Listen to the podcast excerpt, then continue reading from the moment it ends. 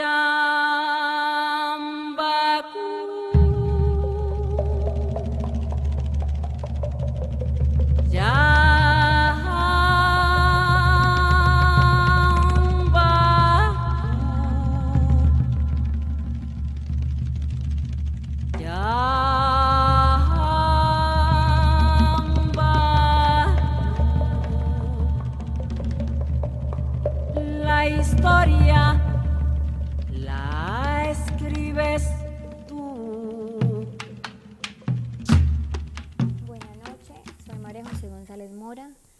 Continuamos con la lectura de Chambacú, Corral de Negros, de Manuel Zapato Olivella. La policía dice que todos los negros tendremos que salir de Chambacú. Quieren arrebatarnos lo que hemos alcanzado con sudor y sangre. Dice que van a construir aquí en la isla un hotel de lujo para los turistas. Así no verán a tantos negros mugrosos. La plazoleta apretada de hombres y mujeres, revoltijo de polleras, franelas sudadas y pies polvorientos la misma expresión de ansiedad repetida, la ansiedad en los ojos. Jamás se juntaron tantos en la isla. Pocos se habían quedado en sus ranchos, indiferentes a su suerte. Chambacú o la sepultura les era igual. Estaban allí los apaleados, los negros recién venidos de Barú, Palenque, Malagana, a los que la policía desbarató sus techos.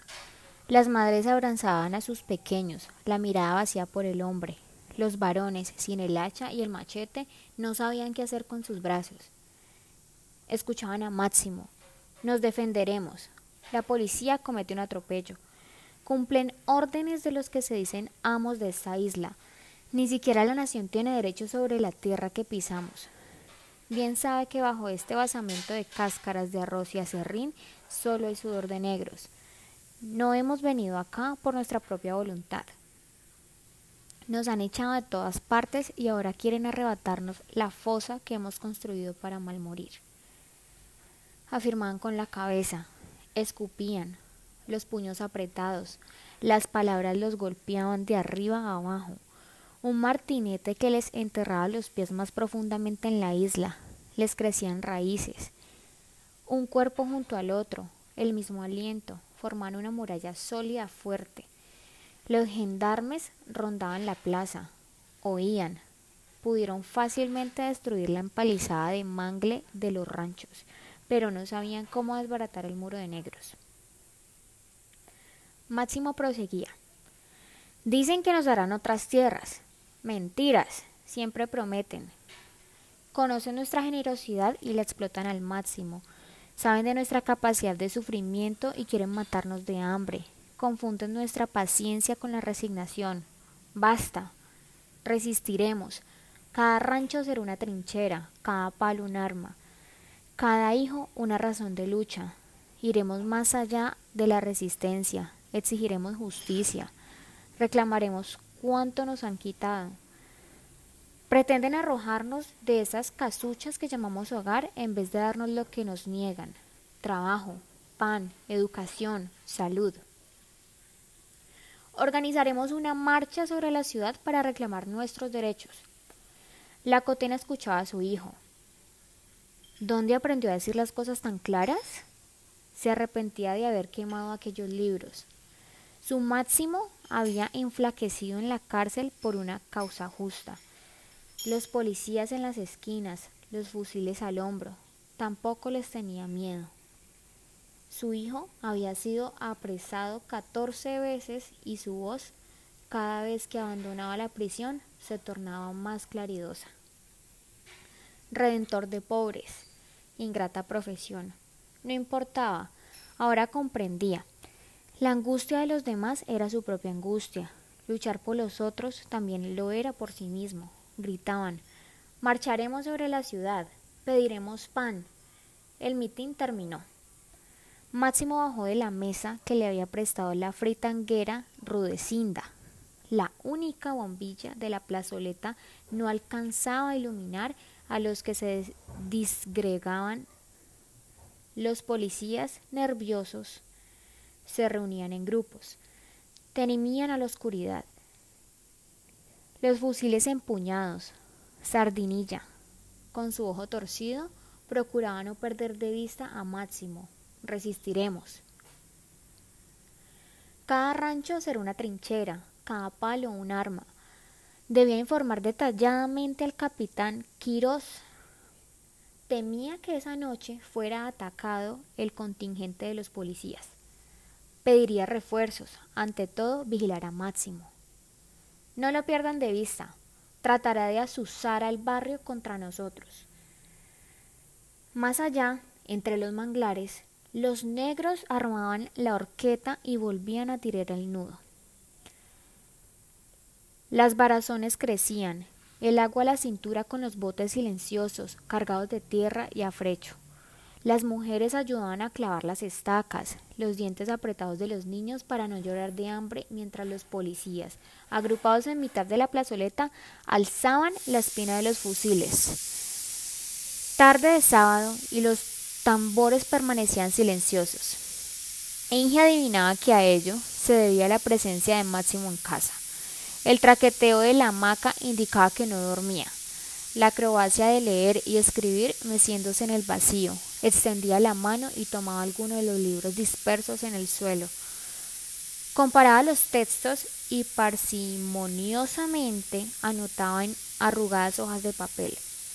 Oyó su grito espantado al gallo que escarbaba las páginas del libro.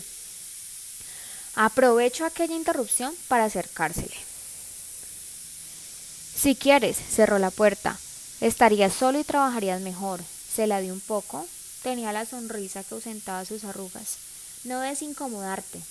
Perdona. A veces siento necesidad de hablar.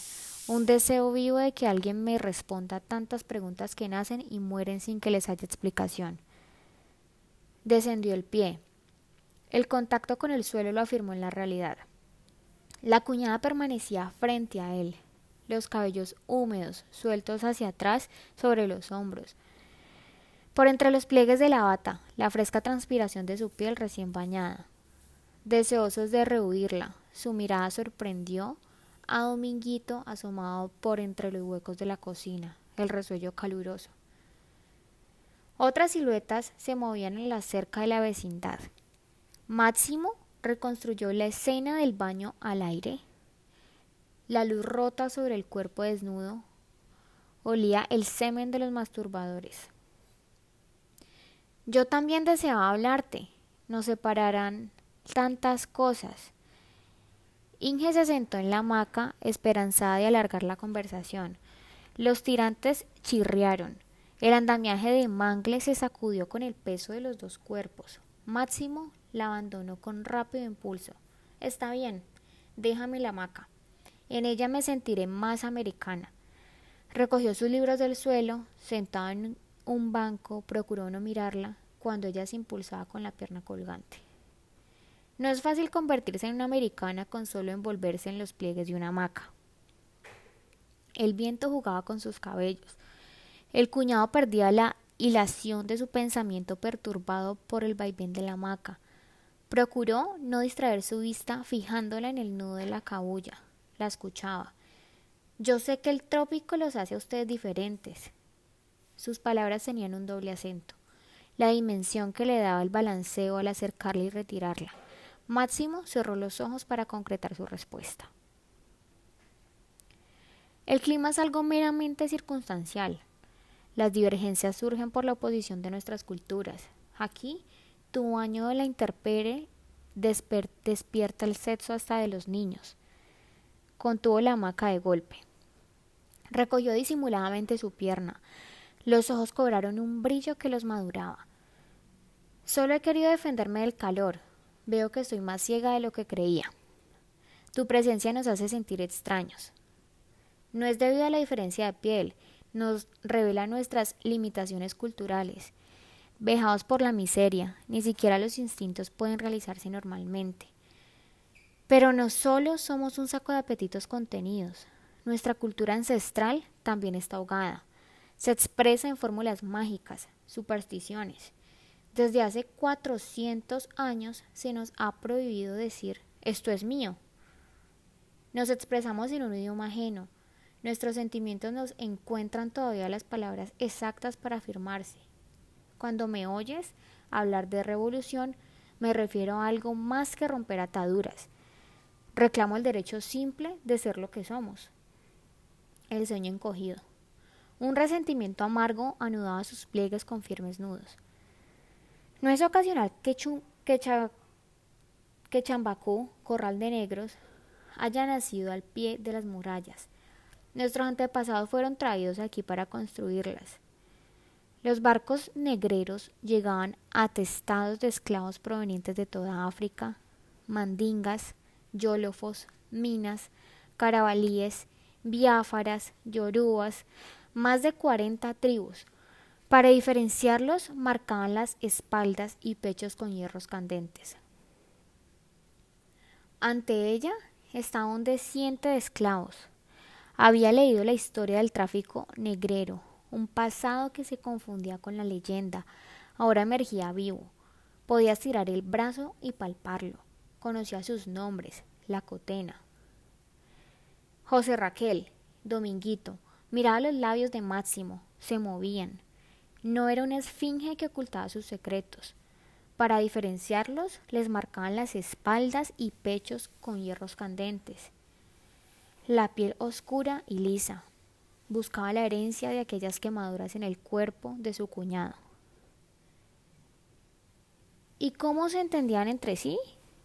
No era nada sencillo, se valían de intérpretes. A veces una conversación entre dos debía ser traducida por tres y cuatro intermediarios. Vaya a saberse si realmente se entendían, después de saltar la palabra de unos labios a otros, pero tenía algo en común. Las cadenas. Juntos iban al trabajo, juntos recibían las azotainas.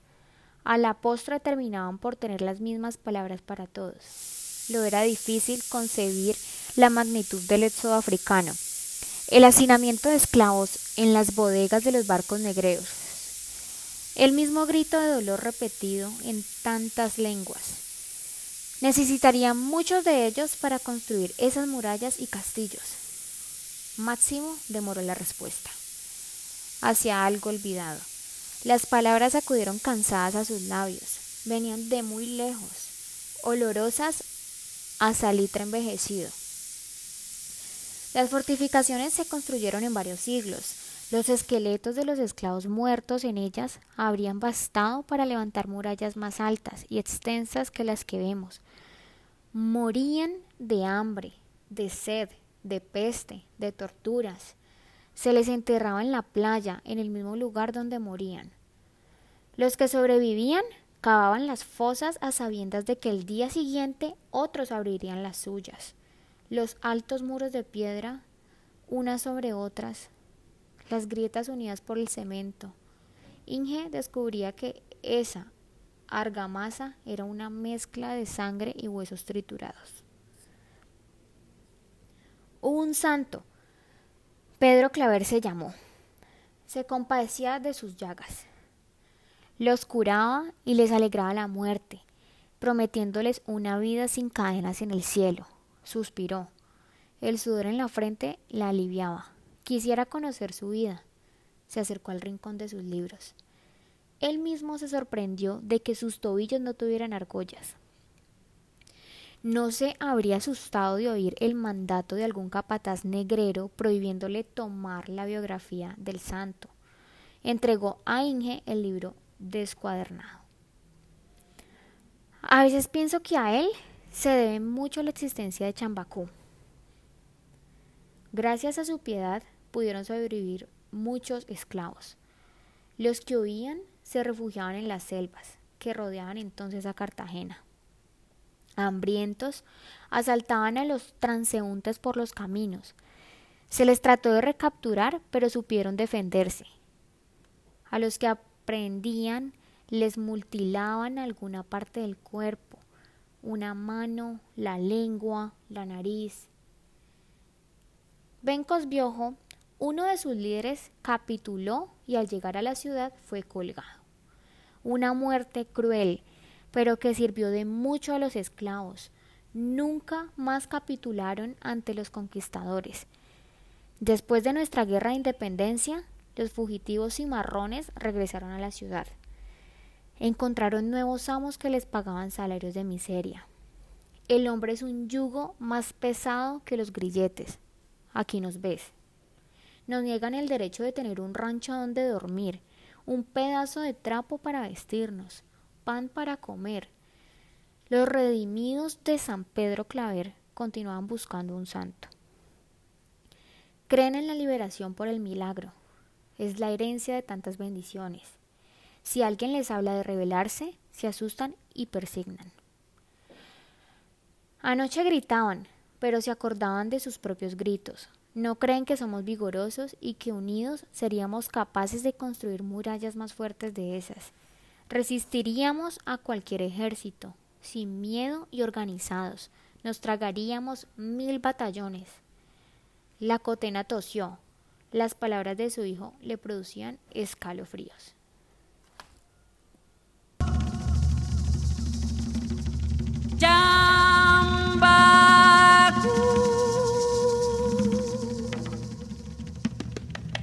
La